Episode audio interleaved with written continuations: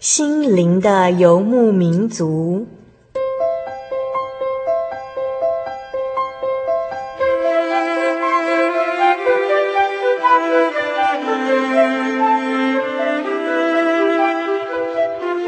在这个谁都不管谁的后现代社会里，每个人的心灵都是游牧民族。成长的过程就是寻找的过程。每一颗漂泊的心灵，其实都在寻找生命的绿洲。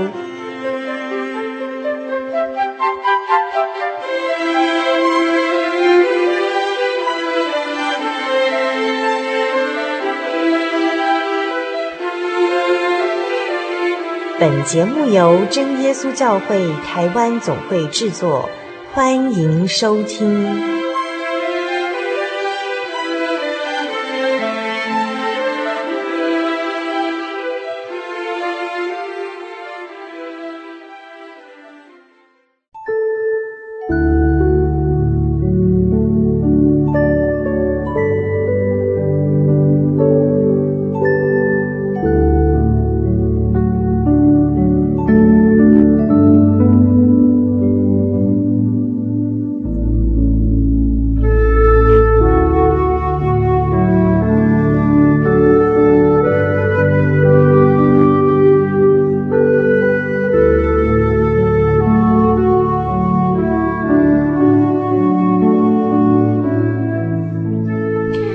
心灵的游牧民族，在空中朋友，大家好，又见面喽！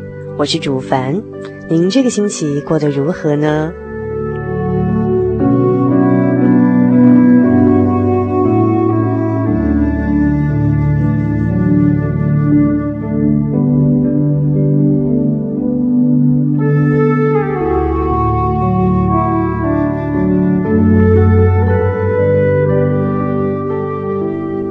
亲爱的朋友，您或者您周遭的亲人朋友，是否曾经遭遇过与癌症或者其他的病魔搏斗的这种呃与生死一线间与死亡擦身而过的这种惊险经历呢？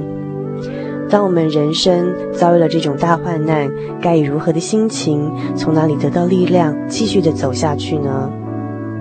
稍后在小人物的悲喜单元里头，主凡即将邀请到的是一位传道人夫妇。他们在这几年的时间中，经历了一场人生的大患难。然而，他们两个人携手相度，共同度过这段人生的黑暗期。一路走来，充满泪水，但是也感人肺腑，内容非常精彩，请您千万不要错过哦。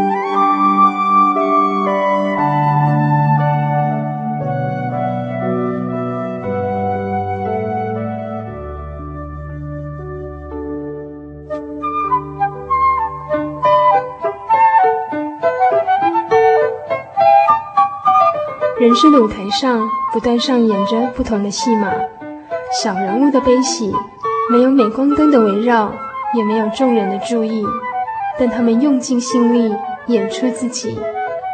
或许您将在他们的生命故事里头看到自己。小人物的悲喜。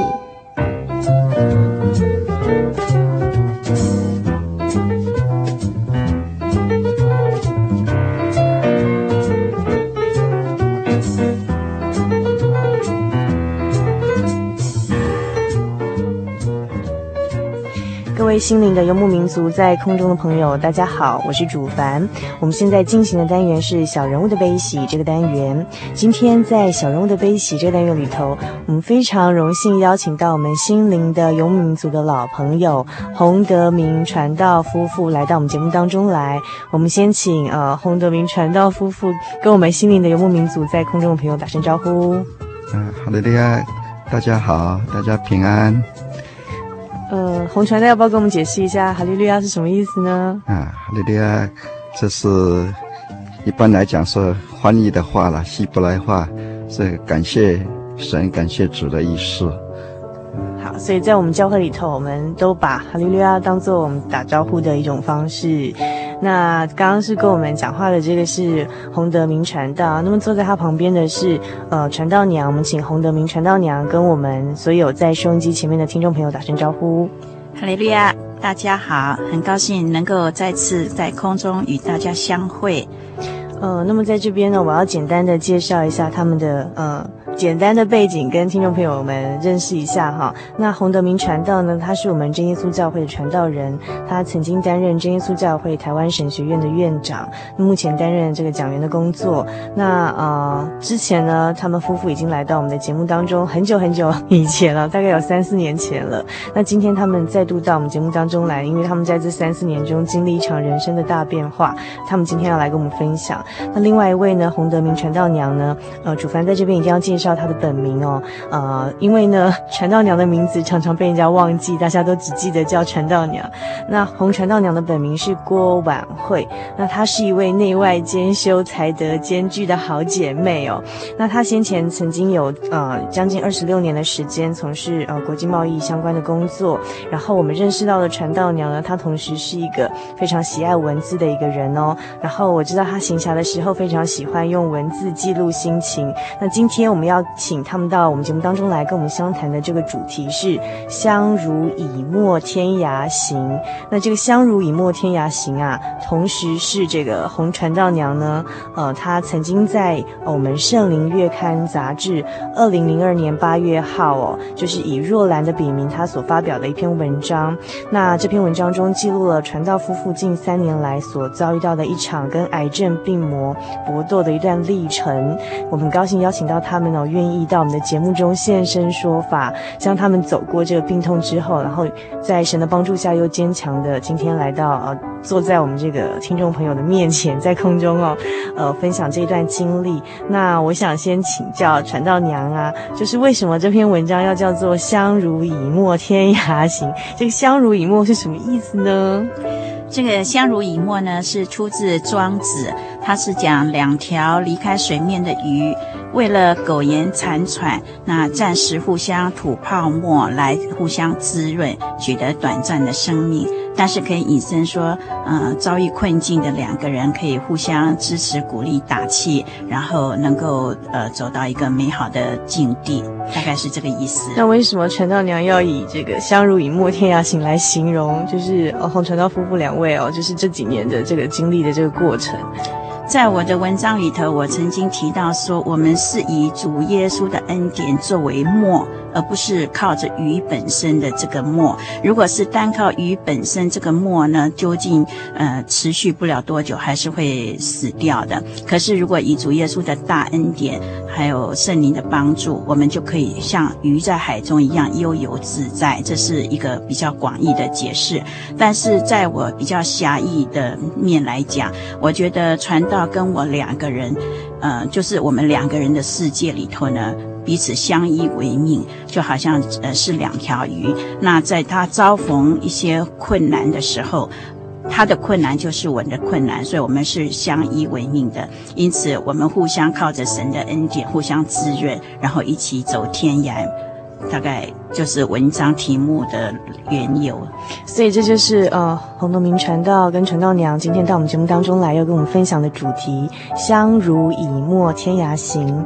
那么我在这边简单介绍一下哈，曾经约莫在五年多前呢，呃主凡第一次担任心灵的游牧民族的主持人的时候，曾经邀请到洪德明传道夫妇到我们的节目当中来。那时候他们跟我们分享的一个主题呢，呃是他们年轻年少的时候相识。到呃步入红地毯，好，在教会里面完婚的经过，以及呃结婚一年多后哈，传道现身当传道人，然后。然后传道娘也开始，呃，扮演起传道娘这个角色哈。之后的一些点点滴滴的生活跟恩典，但是在我们呃那集节目呃之后的这四年来呢，这个洪德明传道夫妇他们经历了一场人生的试炼期，大约是在四年多前，洪德明传道的父母，也就是呃传道娘的公婆了，然后他们开始身体老化，然后中风哈，然后需要这个他们担负起照顾的责任，然后呢又在。三年前，约莫是三年前，也就是二零零一年的十二月，洪传道那时候身体不舒服，到医院，嗯、诊断出一种恶性肿瘤，叫做胡腹癌哈，这样的疾病。那呃，我们想在这边请问一下，就是说胡腹癌是什么样的一个疾病？然后当初是怎么样发现的？这个过程，还有整个治疗的过程到底是怎么样子？对，嗯。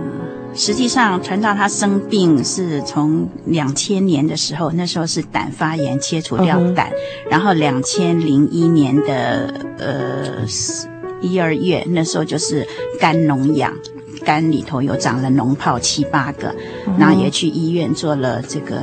嗯，穿刺肝穿刺做了两次，那还是没有一个结果。后来医生要再做第三次的时候，我们觉得说，万一这样子会把肝弄坏，嗯、所以就没有再继续治疗。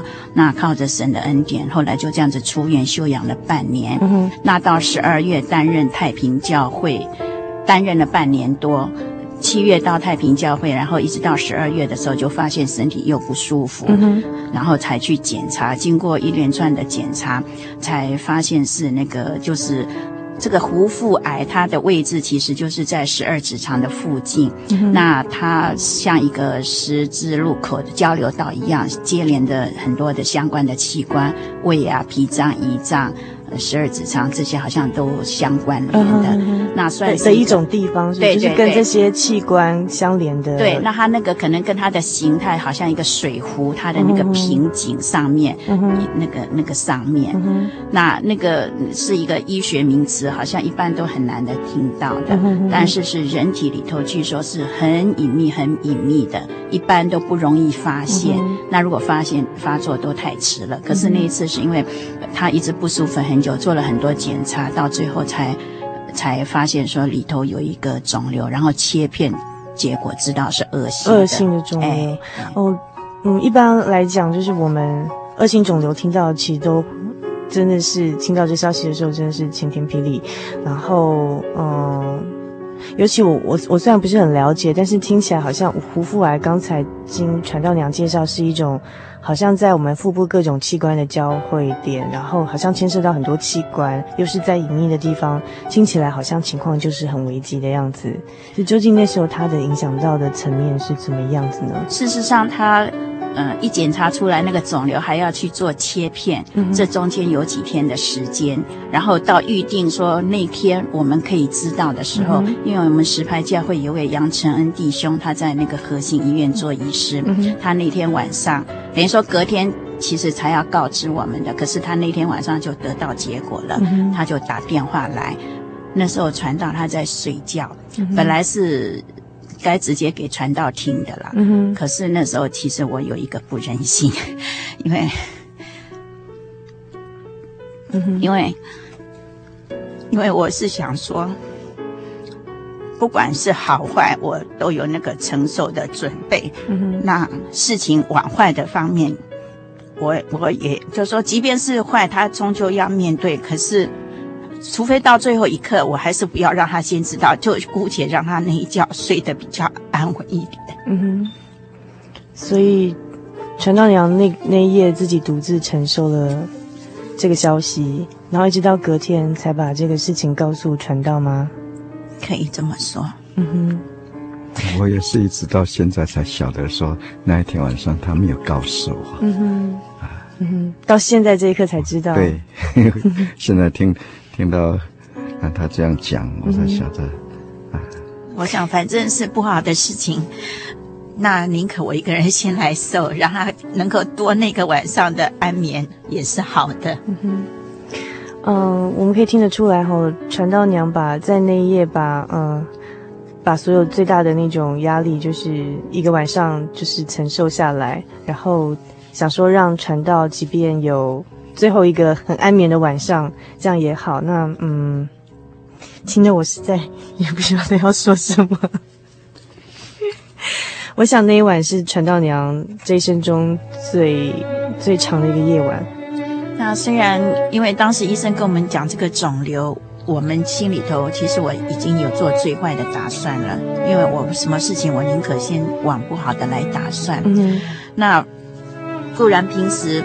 嗯，在听到里头诗歌里头，我很喜欢那个赞美诗一百三十三首《耶稣不改变》那里头，因为每次唱到里头的字句讲说我们的呃亲戚朋友啊，呃父母兄姐有时候会离开，可是耶稣不离开。所以在以前很长的时间，每次我唱这首，我都想说，现在这么不稳定的时代，人要遭逢怎样的生离死别，谁也不晓得。所以我。就时常要有这种准备，这样才不会说碰到事情整个六神无主。那固然有已经有这样的心理准备，可是说实在的，嗯、等知道的那一刻，我我还是真的没有办法承受。不是埋怨神，而是觉得说很难过，很难过。嗯哼哼哼。嗯，其实刚刚传道娘她讲的这一段心路历程哦，就是当知道就是嗯自己的先生得到那个癌症的一个消息，嗯，我之前就是在阅读传道娘写过的一篇文章哦，里面写写说，当这个医生证实外子是恶性肿瘤时，于我这是最沉痛哀伤的打击，是晴天霹雳。虽然明白凡事有神的旨意，且生命在神手中。但当他入院前，借家庭聚会勉励家人且嘱咐要事时，我神魂俱伤，当夜不成眠。细想起他种种言谈举止，他的细腻、耐心、爱心，他的青年、壮年、中年和这几年的点点滴滴，与他共结连理三十载，一路走来，历历在目，走马灯似的在眼前转。不觉泪湿枕，不知天际白。其实读到这篇文章的时候，我想了好久。虽然说，呃，就是有我们在这个传道娘跟传道的职分这么多年来，已经就是在信仰上有相当的历练，但是在自己亲身遭遇到这样的事情的时候，呃，传道娘说她并不是埋怨神，但是确实在当时还仍然是一个。嗯，晴天霹雳的一个哀伤的打击。嗯，那传到这一部分，当你知道这个消息的时候，你有想过说为什么会有埋怨的心吗？或者说当时的我们一般人好像都会觉得说，为什么我这么热心服侍神，神还让我遭遇这样的事情？传道那时候有这样的疑惑过吗？其实从事情啊，知道自己遭遇到这个事情之后，一直到现在，说起来真的是神的保守了。那我们的心怀意念真的在神的恩典眷顾之下，啊，我一直没有感受到说在这方面好像有什么压力，哎，因为常常想到说，啊，也常引用的一节圣经节，就罗马书第八章二十八节，嗯，那边谈到说万事都互相效力，叫爱神的人我得到益处，啊，所以。在当时想到，啊，当后来发现说医生也告诉我说必须要开刀的时候呢，我想说生命在神的手中啊，所以这回想起来，一直到现在感觉到说真的是没有一点畏惧感都没有。嗯哼，从头到尾都没有害怕过吗？真的，真的即便进入开刀房，你都没有想过说可能，就说做最坏的打算，说可能。我是到第二次，嗯、啊，因为我是一月八号开的第一次刀，嗯、那一次开那一次刀的时候，呃，说起来真的没有什么感觉，就好像就啊到一个其他地方去做什么一件事情，啊，那结果就开完刀就被送出来，就这样子，啊，那次真的没有一点没有什么害怕的感觉。那到第二次隔了一天，因为医生也老早在开刀前也告诉我说，呃，最坏的状况，嗯哼、呃，就是怕说那个肠跟胰脏结合的部位可能会发生，因体质的关系会发生问题，嗯哼，啊，所以隔了一天，到第三天十号早上，那医生发觉说，竟然那种最坏的状况又发生。嗯哼。啊，所以他一大早就通知说，必须马上动第二次刀。马上就是完结束一个手术，马上接着再做另外一个手术吗？不是，就是同样那个伤口必须要重新再啊再再开一次刀。嗯哼，要抢时间。哎，而且要啊，真的时间很紧迫。我我我请教他说，啊，假如。啊，要考虑一下的话怎么办？啊，为什么？他说不行，这个啊时间问题，大概一两个小时，马上就要赶快决定的事情。嗯哼。所以那时候，一方面我将这个事情啊打电话跟我们啊总会啊我们邱长老啊跟他啊报告这个消息，请大家帮助我祷告。嗯哼。啊，然后接着下来就马上要送到开刀房。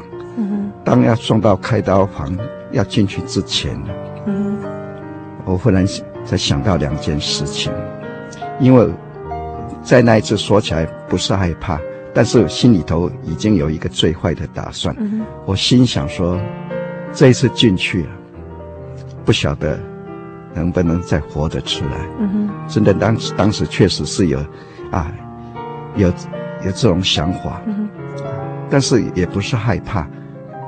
但是我感觉到，好像有两件事情我必须要马上做。第一件事情就是，啊，其实这两件事情就在跟那个传道士第九章第九节跟第十节那边有关系。嗯哼。那个在圣经传道士的第九章第九节那边有谈到，啊，是在你一生虚空的年日。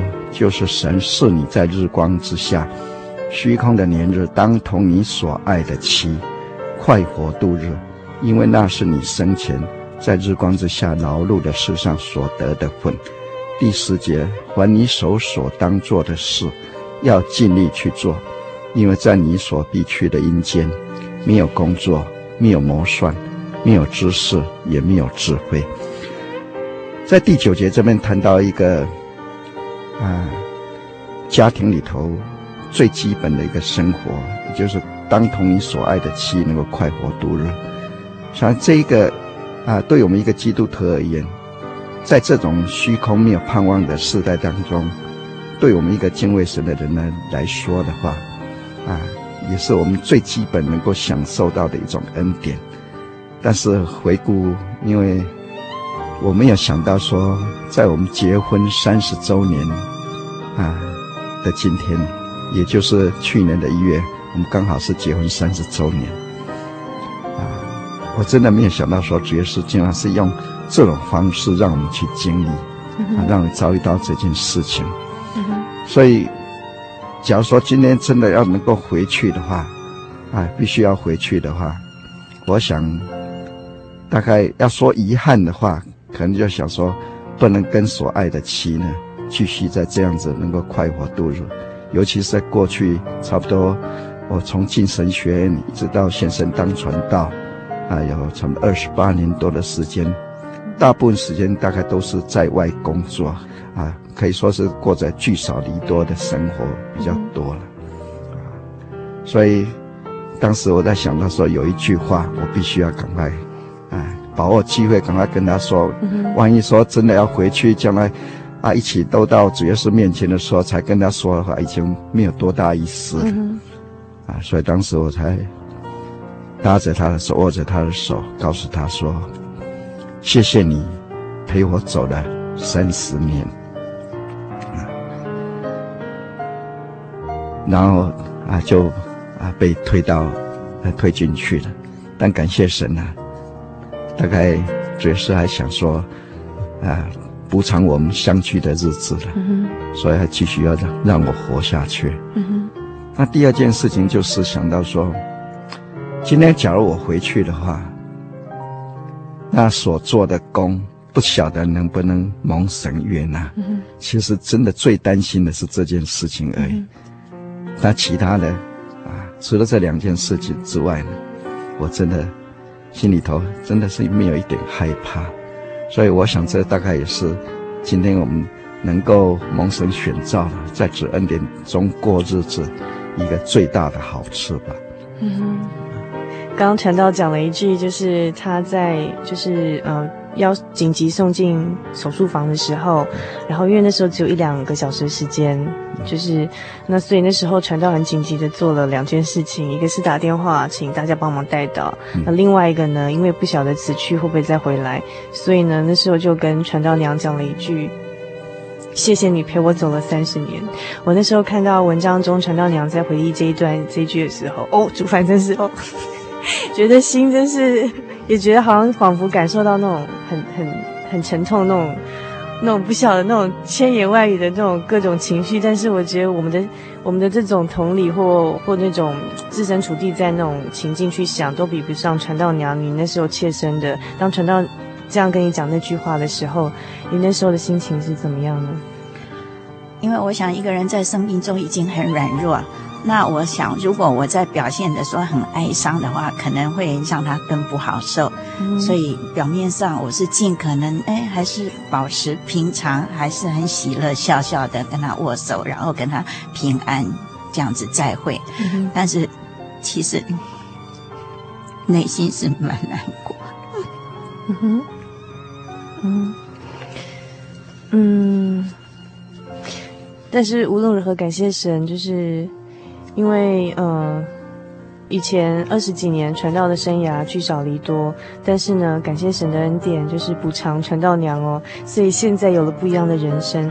那嗯，后来是怎么样的情况？我在文章中看说，传道娘把传道形容成五脏六腑摘除了一大半，但是呢恩典仍然够用哦。那后来就是他，嗯，后来手术是成功的，然后后来的状况是怎么样呢？第一次手术是一月八号，那时候就是把那个癌症切除，那次那个手术其实是成功的，但是因为它牵涉到很多个器官，所以有很多必须要处理，再加上他三年前那个胆拿掉以后，内部有很多，就是说粘，呃。粘连呐、啊，嘿，有很多粘连的问题，所以那个手术第一次花了十一个小时。那手术虽然是成功，但是当时医生有跟我们讲，因为人体质的关系，它在跟其他部位相接连的时候，很可能有一个部分就是胰脏接连的地方会，万一有体质不好移植漏的话，那个就很麻烦。那当时他这么讲，我们也不晓得这么严重性，而听听就这样过了。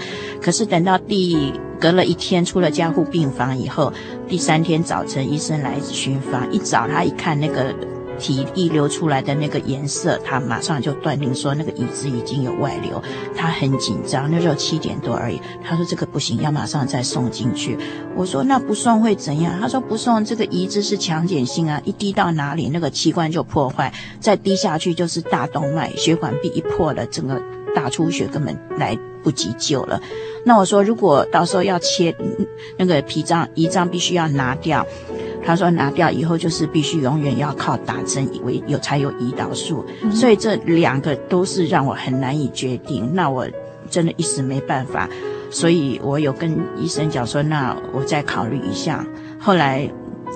就是借那个时间，就分别联络一些同龄还有长子帮忙祷告，但是知道这个严重性就不敢耽搁，就想说先留住命比较要紧。嗯，你命没什么都没了，嗯，所以当时就跟医生讲说好，那我们决定开刀，所以就赶快很紧急的送进去。那个手术也花了七个小时，嗯，即便那样紧急进去，胰脏脾脏也都不行了，都拿掉。嗯然后下面又有一些器官也都遭受到浸润了，已经有影响到了，有有有一些那个是，因为它是一个强碱性，嗯，已经有开始渗透到一些低到其他的器官，所以他们又做整个大清理的工作。嗯，所以我原先想说顶多三四个小时，结果那天一直等等到等到很晚，等于说花了七个小时，所以出来那个听到这个消息，我当然是。想说啊，器官一下拿了那么多，所以真的是很难过。因为加上原先的胆没有，后来十二指肠、胰脏、脾脏、胃又切一部分，等于四个四点多个器官没有了。都切掉了吗？四个器官都切掉，都摘除，他们称作摘除。嗯、然后胃是切除一部分。嗯哼，嘿，所以，但是总算能够出来啦，出来还不是让人家很放心，因为那个后续几乎一个月的时间，他。动了那么大手术，又有感染的问题，嗯、然后他本身又有高血压、糖尿病，哦、所以整个的控制啦都不是很好。嗯、那又造成肺积水，所以几乎一个月的时间都一直在使用抗生素，嗯、一直想办法把那个感染压下来。到后来医生说不要再使用了，那个会怕会引起肾脏的毛病。嗯、所以真的是一个月的时间起起伏伏啦，碰到很多各式各样的状况。那我也是。想说，哎，尽我的能力。那其他就是一直祷告，看神的意是怎样的。嗯、哎，我也不强求说一定要怎样，只是说让一切很安然，让他即便说要走，让他也很平安。嗯哼，啊，那是我想那是很难过的一个月。那刚才洪传道说起来轻松，就是传道提到说自己没有惧怕，可是我刚刚听到那个疗程跟他的。好像器官的影响性，我觉得那在身体上是会非常病痛、非常痛苦的。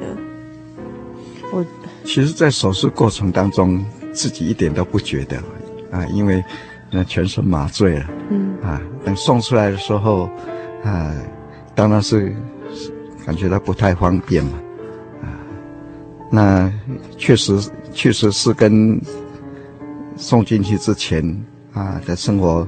状况一定会差很多，比如说像吃的问题，嗯，啊，到能够，啊，能够吃开始吃东西了，啊，以前我是很会吃的，嗯，但是现在呢，大概吃两口，大概就大概就饱了，嗯，就没有办法再吞下去了。只吃两口吗？对，这就几乎都是两口，啊，这两口诶都是一点点一点点，变成要少量多吃，嗯哼。啊那尤其要的啊，早晚都还必须要啊打那个啊胰岛素啊，打胰岛素啊。那所以说起来啊，生活在生活上来说的话，这真是要面对很多的困难。但是心里头自己这样想啊，好像腓立比斯第四章那边啊，保罗曾经说说过一句话，就说啊。无论此丰富也好，此卑贱也好，他都得了秘诀。啊，那我我在想说，啊，我们今天碰到这种状况，啊，真的好像也是，主要是给我们一个机会，也是在学习。所以在接下来，腓立比斯第四章的十三节那边，保罗谈到说：“我靠着那加给我力量的，凡事都能做。”嗯哼，啊，所以今天我们真的。在患难当中，才真的体会到说，在主里头的那种真平安的意义。嗯哼，啊，所以，因为我们平常或许平安平安，啊，嘴巴里头这样说，啊，到底真正平安是什么？好像啊，无事就是平安，就是只有这种感觉。嗯，但是今天一旦碰到事情呢，心里头的那那那种安然，真的很奇妙。让我们真的去体会到，啊，有主可靠的那那种安安静的那种力量。嗯，这个我想这大概就是保罗所谈到的那个他所学会的那种秘秘诀。不管是顺利也好，啊，或者遇到困难也好，他所谓的丰富跟卑贱，我把它想象成说好像是啊顺境或者逆境。嗯，啊，不管在任何状况之下，我们有只可靠。靠主，只能能够得奖，能够加加添我们的力量。另另一方面，因为想到这里，我在想到说，既然已经事实摆在眼前是这个样子的，我们还是要好好去调试自己。你日子总是要过嘛，啊，那面对这些困难，最要紧的是自己要去调试，啊，把自己的生活啊，你再怎么困难，你自己把它调试好。所以真的很感谢神，虽然在调试时间不是很短，但是慢慢慢慢的，啊，尤其在最近这一年来，因为到现在从开刀那个时候是去年的元月八号，到现在已经是十月份了，啊，所以已经将近要两年时间，啊，真的很感谢神。虽然我不敢说啊自己调试的是不是有有够好，但是至少啊，应该在目前来讲，自己在生活状况之下呢，应该不会说感到说很困难。嗯啊，虽然很麻烦，但是还是要勇敢去面对它。啊，所以我看到，在我眼前看到的是两个活见证跟火恩典，因为嗯、呃，其实。嗯，就像那个刚刚传道所讲的，就是我们在主里面，在基督里头有真正的平安，而真正的平安不是说，嗯，只是在平常无事的时候感到平安而已，而是在你即便碰到这个与死亡擦身而过、跟病魔搏斗的这种大患难里头，却能真正的感受到那种很靠主、很坚强的那种平安的感觉。嗯，对。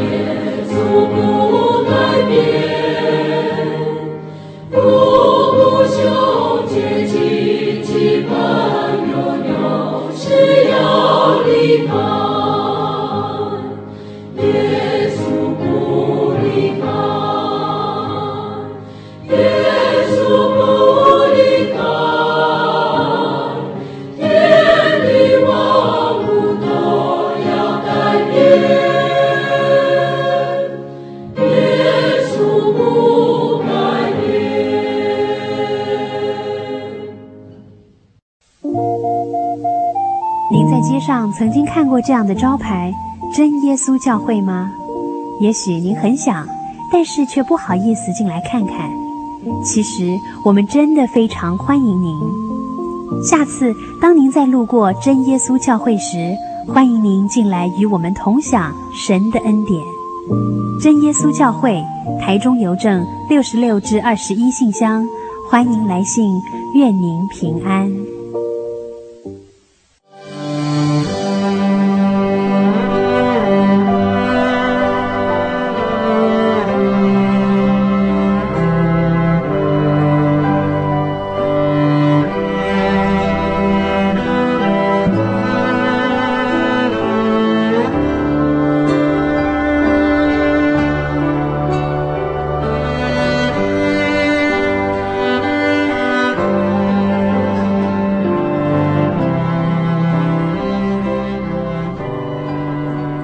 您现在收听的是《心灵的游牧民族》节目，我是主凡。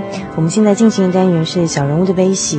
那我们讨论的主题是“相濡以沫，天涯行”。访问到的是洪德明传道夫妇，他们今天来到我们节目当中，跟我们分享他们在这三四年之间，呃，所遭遇到的一个呃人生的一场大历练，就是呃，先是这个父母呃老花中风。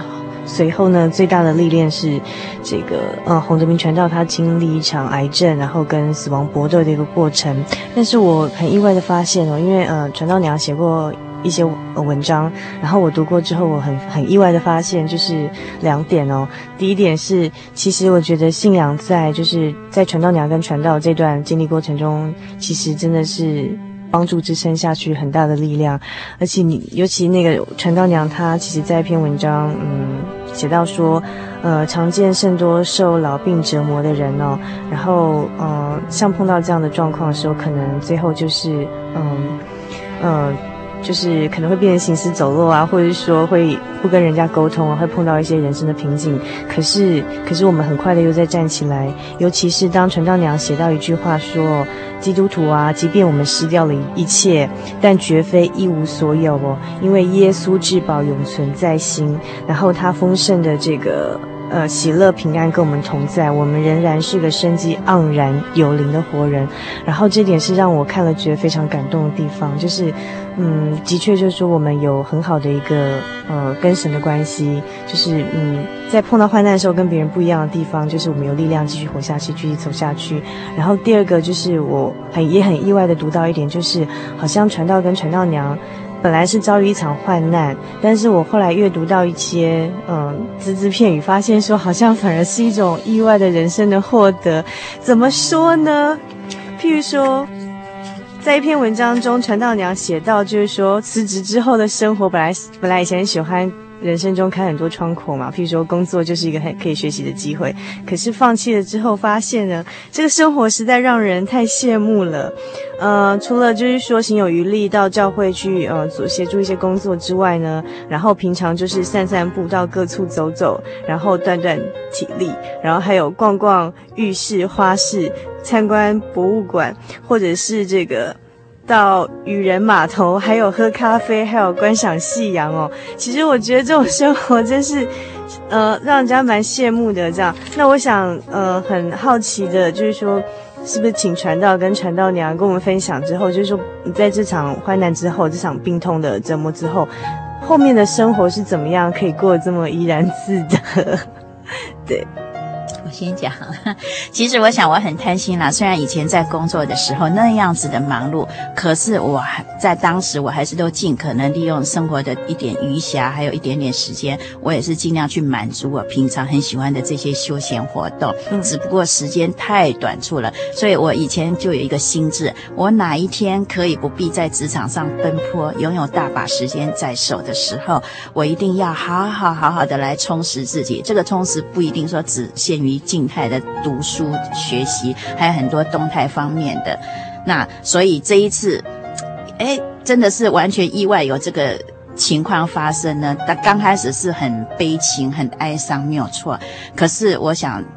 这样不是一个正常健康的态度，而且在他那么软弱中中，我要是表现得很忧愁，这样子对他没有好的帮助。嗯、所以我尽量要让自己很快乐，然后也慢慢等到他情况可以，我也不要一直把他当做是一个病号一样看待，嗯，嗯也不要把他虽然刚开始把他当做像老鹰呀一样，什么都要照顾，真的是很要细心。嗯、可是等到到某一个阶段，我就开始要让他也能够自己能够活动啊，自己去。做一点事情，我想这样可以慢慢把他引导到一个比较正常的心态上来。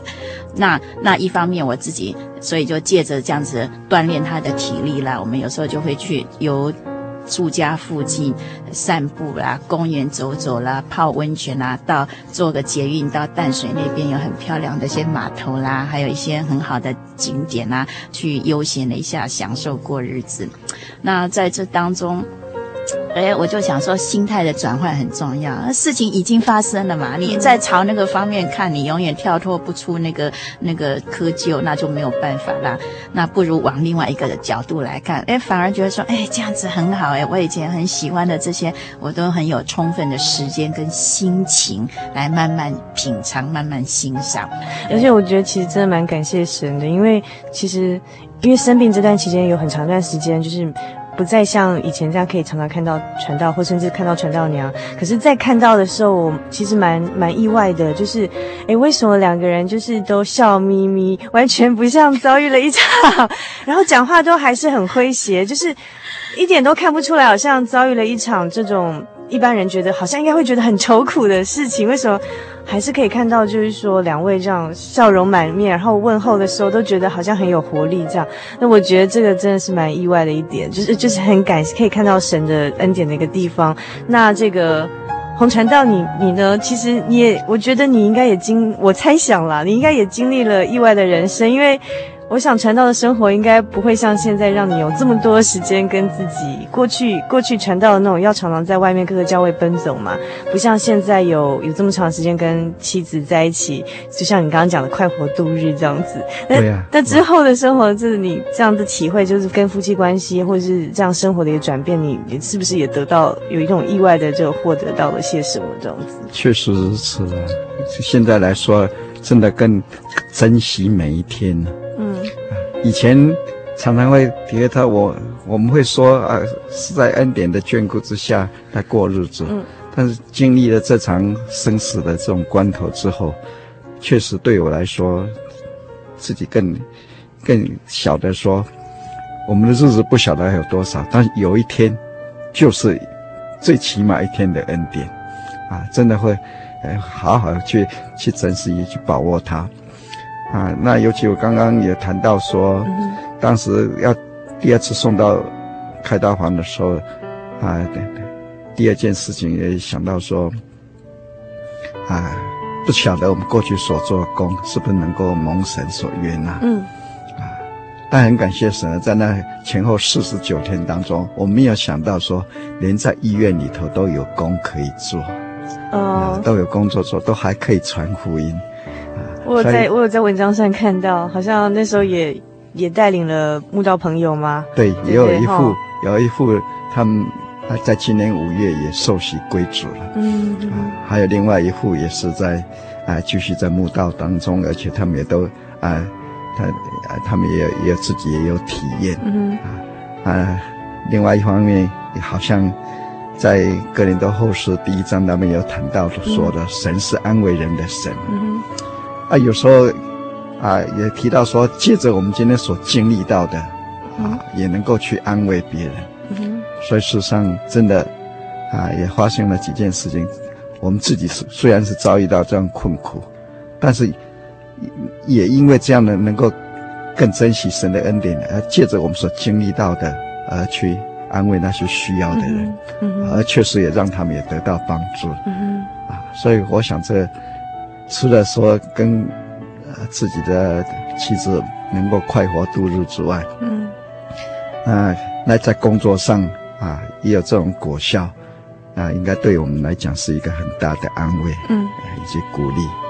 所以一直到现在来讲，尤其啊这一年多来，真的是可以说是在 这个过日子当中呢，几乎可以说。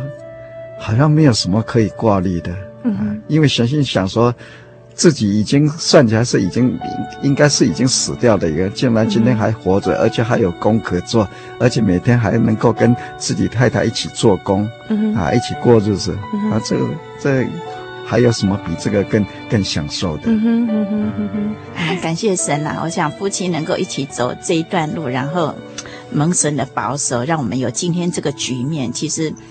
很多同龄的帮助带导，哈，给我们安慰跟力量是无可否认。可是另外一方面，我是觉得说，经历很多事情，当然这个病痛是一一个，但其实这四年来，我公公婆婆的生病，在他们身上，我看到了很多人生的，让我蛮有感慨的啦。前辈们的这些还有整个人生的经过，我就想想说，哎，这些事件在当时虽然好像是一种悲苦患难，可是我就想到以赛亚书里头那边提到说，啊，主虽然以艰难给我们当饼。以困苦给我们当水，可是他却不再向我们隐藏，他在我们的前面，在我们的中间，这样的意思。嗯、我就想到说，像到今天，我比较能够跳脱出来，我在回顾说，哎，这些所经历的，我就觉得说很感谢神。我如果没有经历过这些，嗯哼，愁苦这么深刻、刻骨铭心的痛的话，我也许比较。我的珍惜不会有有像今天这样深刻，啊、嗯，珍惜生命跟珍惜生命，还有珍惜亲人，嗯、珍惜你所拥有的一切，嗯、你所面临的，不管你是今天你面临到什么样的人事，怎么样的处境，嗯、或者你的亲人，或者什么样，即便那是在有很，他所呈现的也许是有一些凹凹坑坑，嗯，不是很平顺，可是就是因为有神，你才能够去面临这些，让我对这种。感受会更深刻，所以是说实在，我就觉得说，哎呀，真的是很很高兴啦，心里头很喜乐，嗯、觉得说这个才是一种神让我看到他、体会到他的一个意义，所以其实我蛮感谢神的。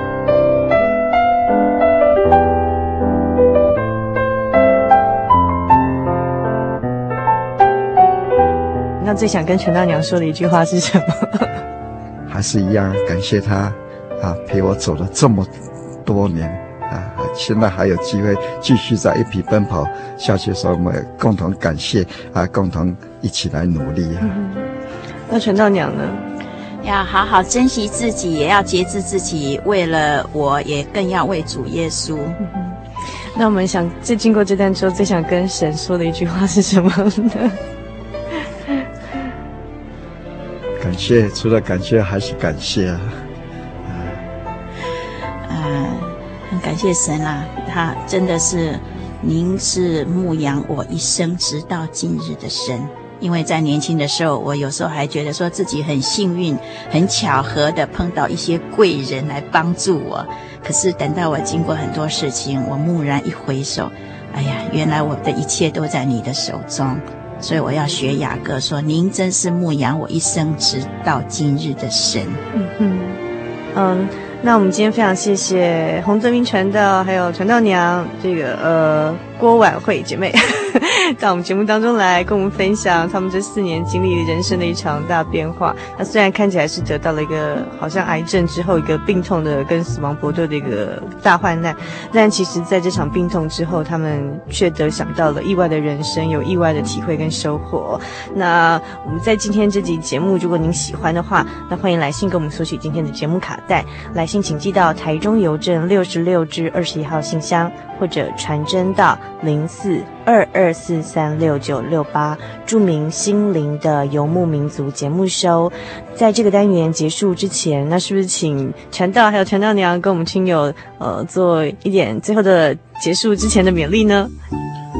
啊，愿主说祝福我们大家啊，我们生活在这世上，就好像主耶稣所说的啊，世上还是会遇到一些患难的事情。但是在患难当中，我们真的能够去体会到在主里头那种真正的平安。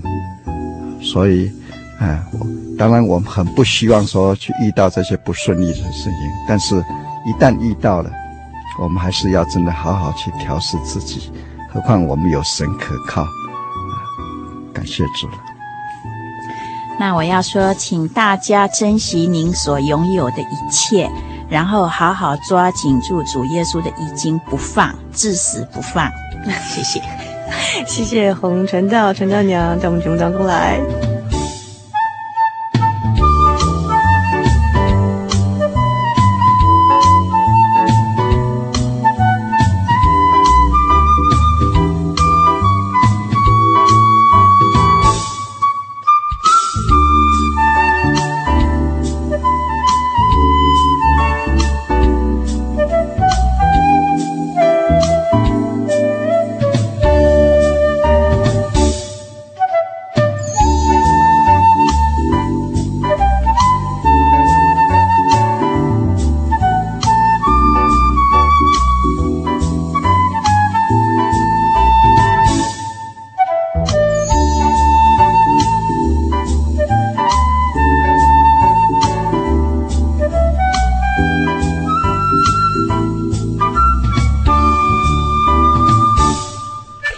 小时时间好快的哦，就过去喽。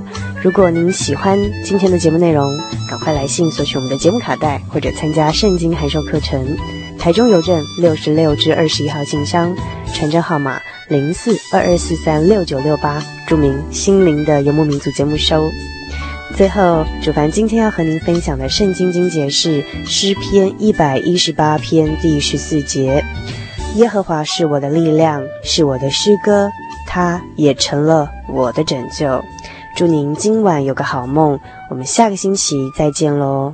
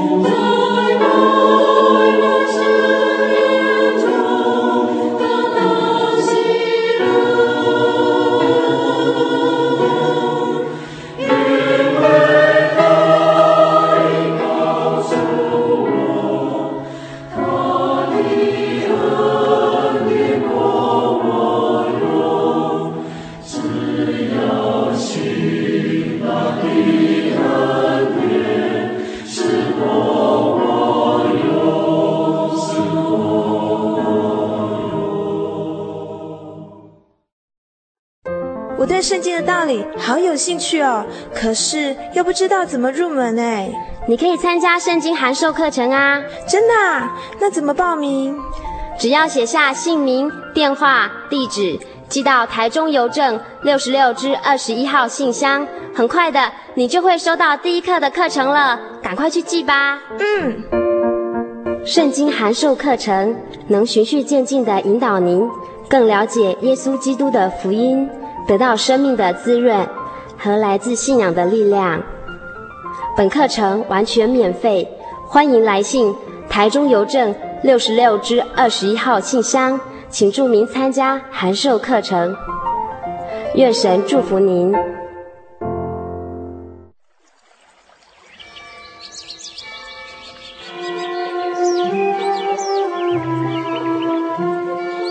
在这个地方，您可以找到生命的平安。在这个地方，喜乐就像泉水一样源源不绝。真耶稣教会总是敞开大门，欢迎您的加入。耶稣的爱是你我都可以享有的。真耶稣教会，台中邮政六十六至二十一信箱，欢迎来信，愿您平安。